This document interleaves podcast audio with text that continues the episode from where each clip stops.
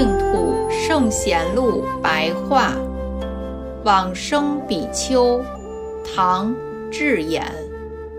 智俨，字明灿，俗姓朱，吴郡（今江苏）人。梁朝散骑侍郎官名朱宪的孙子，天生资质过人，八岁出家。奉侍通源寺的曲法师而为其弟子，周遍游历各个名刹道场，开演弘扬佛教经论。陈朝灭亡时，公元五八九年，回到虎丘，居住在山林的岩洞深谷，达三十年之久。后来因为躲避兵乱。才迁移到其他的地方。唐高祖武德七年（公元624年），被苏州总管李世家迎请回到山上的寺院。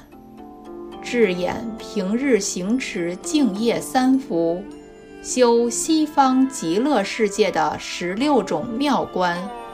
总共聚集修行向善的道侣有五百多人，一起在寺院里念佛修行，每个月集会共修一次，如此共修将近十年。到了唐太宗贞观八年（公元634年）十月，见到一位清净的僧人，手里执持宝瓶。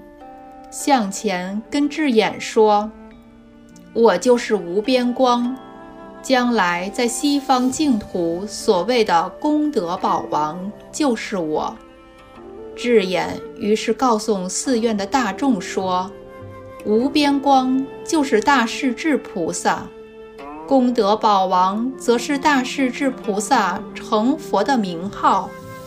我将要向西归去极乐家乡了。”接着，就在当天晚上逝世往生，时年七十一岁。出自《佛祖统记·虎丘志》。